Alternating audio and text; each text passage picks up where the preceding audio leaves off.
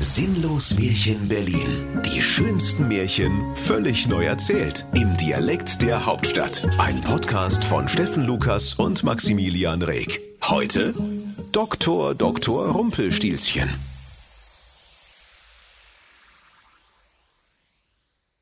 Es war einmal ein Millionär. Der war arm wie eine Kirchenmaus, aber er hatte eine schöne Tochter namens Trulla. Und weil er als Millionär das Arbeiten nicht gewohnt war, dachte er sich eines Tages, Wozu ist denn die Trulla eigentlich gut? Ich schick die einfach arbeiten. Soll doch meine dumme Tochter Geld anschaffen, da heik mehr Zeit zum Tontaubenschießen. Mein ganzer 400 Hektar großer Kleingarten ist voll damit. Das ist dieses Jahr eine richtige Tontaubenplage. Und wie er so gesprochen hatte, legte er die schöne Trulla quer über seinen Hengst namens Moped und ritt mit ihr durch die Berliner Märchenbotanik bis zum schmiedeeisernen Tor vom Stahl- und Walzwerk Senfhütte in Steglitz JWD und rief nach dem Personalchef, Dr. Silvio Hanebüchen. Edler Personalheini, hub der Vater an zu sprechen. Habt ihr wohl Arbeit für ne Trulla? Da sprach der Personalheini Dr. Mirko Hanebüchen. Nee, dit tut mir leid. Außer vielleicht in der Schädlingsbekämpfung. Wir haben nämlich dieses Jahr eine ordentliche Tontaubenplage. Ich glaube fast, die Biester haben von irgend so verwahrlosten Millionärskleingarten hier rüber gemacht. Also wenn ihre Trulla gut mit ner zweiläufigen Schrotflinte umgehen kann, dann kann sie gleich loslehen. Da rief der Vater. Lebensmüde oder wat? Also für Tontaubenschießen ist meine Trulla viel zu bescheuert. Das kannst du vergessen. Einmal heik die mitgenommen, seitdem heik ne derartige Ladung Schrot im Arsch, dass die Sicherheitskontrolle am Flughafen Johannisthal piept wie eine Aldi-Kasse zu Weihnachten. Und außerdem sitzt seitdem meine Brille dauernd schief. Ich habe jetzt nämlich rechts nur noch ein halbes Ohr, wisst du? Ausgeschlossen, die muss was anderes machen. Da besann sich der Personalheini Mirko Hanebüchen Sagen Sie mal, die sieht doch bald aus, als wär die in einen Kosmetiktop geflogen. Da kann die doch bestimmt Haare schneiden. Die könnte doch mal schnell unsere Bücher frisieren. Doch der Vater sprach. Nee, bloß nicht. Kicken Sie doch bitte auch mal mein linkes Ohr an. Da fehlt die Hälfte, seit die mir im Lockdown die Haare geschnitten hat. Doof bleibt doof, da helfen keine Pillen. Ach du Heil ja, Bimbam, rief da der Personalheini. Aber warten Sie mal, ich ruf mal einen Koch. Aus der Betriebskantine vom Stahl- und Walzwerk Senfhütte Steglitz JWD kam sogleich der sympathische Chefkoch Gernot Butterberg herbeigeritten, stieg von seinem stolzen Hausschwein und fragte mit lieblicher Stimme Was ist denn nun schon wieder? Ich habe keine Zeit. Gestern ist meine Senfstullenfachkraft tot in einen Bierkutscher Julasch gefallen. Gut, das Jab zwar ein sehr kräftig, Jülasch, aber jetzt muss ich die ganzen scheiß Senfstullen selber schmieren. Da rief der arme Millionär. Na hier, meine Trulla, die macht weltweit die besten Senfstullen in der gesamten Berliner Märchenhauptstadt. Kein Wunder. die ist ja selber eine totale Senfstulle. Und die schöne Trulla sprach. Also, Senfstulle muss ich zwar erst mal googeln, Vati, aber hab Dank für deine lieben Worte. Der sympathische Koch legte sogleich die schöne Trulla quer über sein Hausschwein und ritt mit ihr im Schweinsgalopp in die Betriebskantine. Er führte sie in eine Kammer, über deren Tür in goldenen Lettern Senfstullenmanufaktur geschrieben stand. Die Kammer war zur einen Hälfte mit den schönsten Plastikeimern voller Senf und zur anderen mit den knusprigsten Broten gefüllt. Der Koch sprach Folgendes, wenn morgen die Frühschicht anfängt, müssen 462.246 Senfstullen fertig sein, sonst kommst du auch in Julasch. Ich muss wohl kaum erwähnen, dass der Julasch dadurch sehr kräftig wird.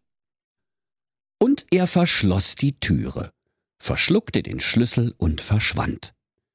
Da weinte die arme, schöne Trulla bitterlich, denn sie wusste sich keinen Rat und hatte in der Kammer auch kein WLAN, um im Forum auf www.senfstulle.de nachzufragen.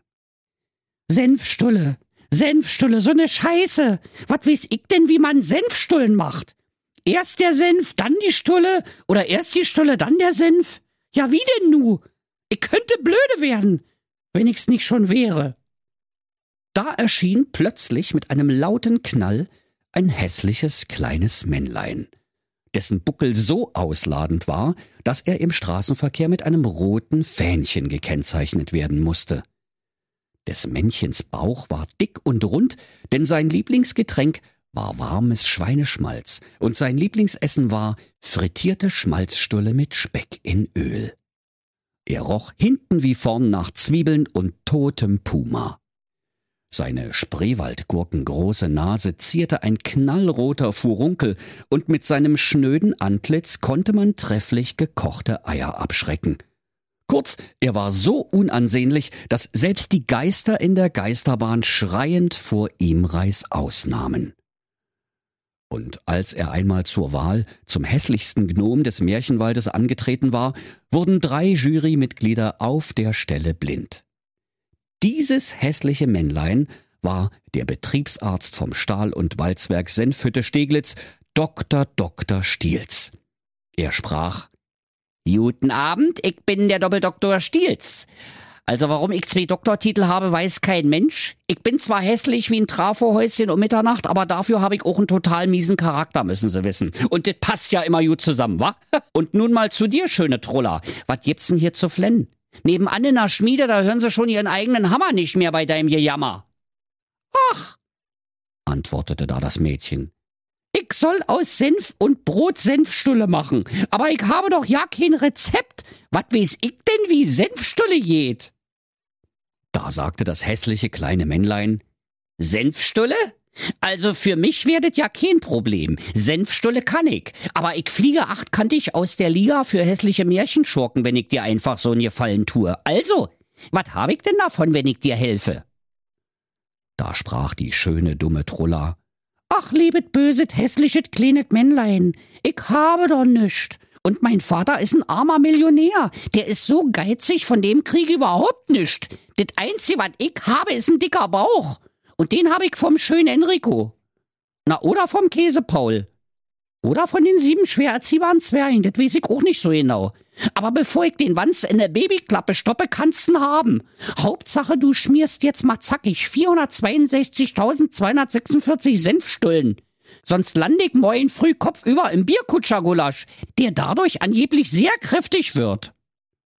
Da musste der Doktor Doktor Stiels kurz überlegen denn eigentlich hatte er überhaupt keine Lust, eine ganze Nacht lang Senfstullen zu schmieren, sondern hätte lieber mal ein Tellerchen sehr kräftigen Bierkutschergulasch gegessen.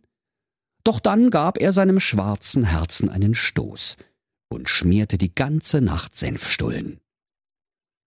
Bei Sonnenaufgang kam auch schon der Koch Gernot Butterberg angewackelt, und als er die 462.246 prächtigen, leckeren Senfstullen erblickte, die golden in der Berliner Morgensonne glänzten, kochte er sein kräftiges Bierkutschergulasch aus dem Bierkutscher und heiratete stattdessen die schöne Trulla von der Stelle weg. Zusammen zogen sie in ein hübsches Fertighaus mit senffarbenem Zaun in Steglitz JWD. Kaum waren sie von ihren Flitterwochen in Marzahn zurückgekehrt, da gebar die schöne Trulla dem Koch einen prallen Olaf. Eines Tages klingelte das rote Diensthandy des Kochs und er sprach Butterberg! Und weiter Was? Ich habe mich wohl verhört? Ein Mops? Kam in die Küche? Stahl dem Koch ein Ei? Ich komme sofort, Finger weg von meinen Eiern! Er warf den Rennsattel auf sein Hausschwein und ritt von dannen, dass die Sau nur so quietschte und es noch eine ganze Weile nach verbranntem Kotelett roch. Kaum war er in einer Staubwolke hinter dem Horizont verschwunden, da erschien der böse Betriebsarzt vom Stahl- und Walzwerk Senfhütte Steglitz an dem bescheidenen Eigenheim der Familie Gernot, Trulla und Olaf Butterberg. Und er sprach Hallo Ibims, der Doktor Doktor Stiels. Na, Frau Butterberg, was haben wir denn vergessen? Ach na ja, antwortete da die schöne Trulla. Eigentlich habe ich alles vergessen, was ich in der Schule gelernt habe. Außerdem, wie man sich die Schuhe zubindet und auch wer der Vater von meinem kleinen Olaf ist. Ehrlich gesagt, ich kann mir ja nicht merken, was länger her ist als eine Viertelstunde. Da sprach das kleine hässliche Männlein Doktor Doktor Stiels. Papala Papp, Deal ist Deal. Ich hab dir fast eine halbe Million Senf geschmiert. Ich habe jetzt noch einen Tennisarm. Und wenn ich dir nicht geholfen hätte, wärst du jetzt ein Teller Julasch. Vergiss das nicht. Außerdem, das Julasch wäre dadurch deutlich kräftiger. Also, rücke jetzt gefälligst dein Olaf raus, aber zackig. Momentchen mal, nicht so schnell, rief da die Troller Butterberg. So ein Wichtchen Deal, den hätte ich mir doch mit dem Kuli in der Handfläche geschrieben. Und hier in meiner Hand steht nichts von. Huch! Ach du Scheiße! Hier steht es ja wirklich. 462.246 Senfstullen ist gleich ein Olaf. Na klasse. So ne Scheiße mit der Scheiße. Jetzt haben wir schon das ganze Kinderzimmer rosa gestrichen, was dit wieder gekostet hat. Und jetzt alles für die Katz, oder was? 200 Pulseigball, sag ich dir! Darauf begann sie mit dem Kopfe auf die Tischplatte zu hämmern, heulte wie ein alter Schlosshund und schluchzte fortwährend. Ich würde meinen Olaf jetzt doch, Umstände halber, lieber behalten wollen. Da bekam sogar der hässliche Doktor Doktor Stiels Mitleid rieb sich nachdenklich seinen fiesen, funkelnden Furunkel auf seiner Nase und sprach Na gut, drei Tage will ich dir Zeit lassen. Wenn du bis dahin meinen Spitznamen weißt, sollst du deinen Olaf behalten. Da besann sich die Truller Butterberg die ganze Nacht über auf alle Namen, die sie jemals gehört hatte. Und weil ihr nichts Besseres einfiel als Rassel, Fussel, Ursel und Fatzke, engagierte sie die pensionierte Kommissarin Corinna Unfuch die ehrenamtlich in der Firma Märchenhauptstadt in Kasso als Talereintreiberin tätig war. Die sollte sich aufmachen, die seltensten Berliner Spitznamen aus der Bevölkerung herauszuprügeln. Am Abend kam die Kommissarin Corinna Unfuch mit einer langen Liste zu der Troller Butterberg zurück und sprach Pass auf, Puppe! Ich habe alle Spitznamen ermittelt. Die meisten heißen Aua aufhören, das tut doch weh, ich habe doch ja nichts gemacht und Uli. Als nun am anderen Tage der hässliche Doktor Dr. Stiels herbeikam und fragte, Na, wie lautet mein Spitzname? Da sagte die Troller Butterberg, Ich weiß et, ich weiß et. Sie heißen, aua, aufhören, das tut doch weh, habt doch ja nicht gemacht. Oder Uli? Doch der Doktor Dr. Stiels freute sich, wie nur das Böse sich freuen kann, und rief bei jedem Namen, So heiß ich nicht, so heiße ich nicht. Am nächsten Tage kam abermals die Kommissarin Corinna Unfuch zu der Truller Butterberg und sprach Frau Butterberg, ich habe heute Nacht beim Pilzesammeln im finsteren Walde eine Beobachtung gemacht. Ich kam an einen großen Berg, dort wo die Welt zu Ende ist, also fast schon in Polen. Und da hab ich mir gedacht, mein Schwein pfeift. Tanzt dort so ein kleines, dickes, hässliches Männlein um seinen Rostchen Wohnwagen rum und zetert ein Zeug zusammen. Das kannst du dir teilweise ja nicht merken. Aber ich bin eine schlaue Beamtin. Ich habe zum Beweise eine Tonaufnahme angefertigt. Sie fingerte umständlich ihr veraltetes Smartphone aus ihrer I Love Polizei Umhängetasche und spielte der Troller Butterberg die Aufnahme vor. Heute wird gesoffen, morgen wird getanzt und übermorgen hol ich mir der Butterberg ihren Wanst. Ach, wie gut, dass niemand weiß, dass ich Furunkelstielchen heiß.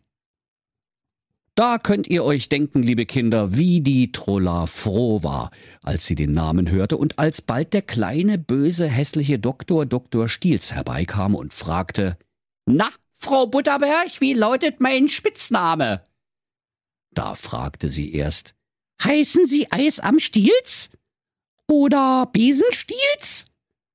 Doch der böse Doppeldoktor sagte immer, Nee, so heiß ich nicht. Also lasse den Olaf rüberwachsen, aber Dalli. Doch da sprach die Trulla Butterberg, Momentchen mal. Ein ich noch. Heißen Sie Furunkelstielchen? Da wurde der Doktor Doktor Stiels sehr zornig, bekam einen knallroten Kopf, dampfte aus seinen speckigen Öhrchen wie ein Schnellkochtopf und rief immer zu Dit hat dir der Teufel gesagt! Oder noch schlimmer, dit Finanzamt! Und er stieß mit dem rechten Fuß vor Zorn so tief in die Erde, dass er bis an den Leib hineinfuhr. Dann packte er in seiner Wut den linken Fuß mit beiden Händen und riss sich selbst mitten entzwei. Nach einer kurzen, peinlichen Pause mussten alle laut lachen. Sogar der zweigeteilte Doktor Dr. Stiels, alias Furunkelstielchen.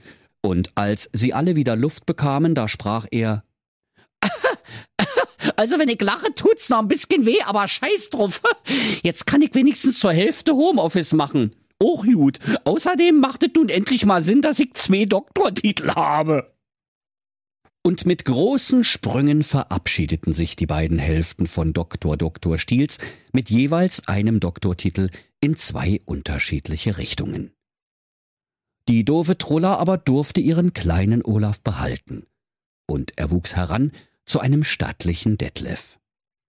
Der Detlef erbte von seiner Mutter den fehlenden Verstand, von den sieben schwer erziehbaren Zwergen die Schönheit und von seinem Großvater, dem armen Millionär, erbte er den 400 Hektar großen Millionärskleingarten. Und bevor der Großvater, mit reichlich Blei gepökelt, ins Himmelreich einging, da sprach er zu seinem Enkel Oh nee, Detlef. Mensch, wieso lade ich ausgerechnet dich zum Tontaubenschießen ein? Aua. Und wenn sie nicht gestorben sind, dann lachen sie noch heute. Das war ein sinnlos Märchen. Der Podcast, in dem Steffen Lukas die schönsten Märchen völlig neu erzählt. Im Dialekt der Hauptstadt. Alle Folgen hören Sie in unserer App und überall, wo es Podcasts gibt. Sinnlos Märchen Berlin. Erzähler Steffen Lukas. Autoren Maximilian Reg und Steffen Lukas. Eine Produktion von Regiocast, deutsches Radiounternehmen.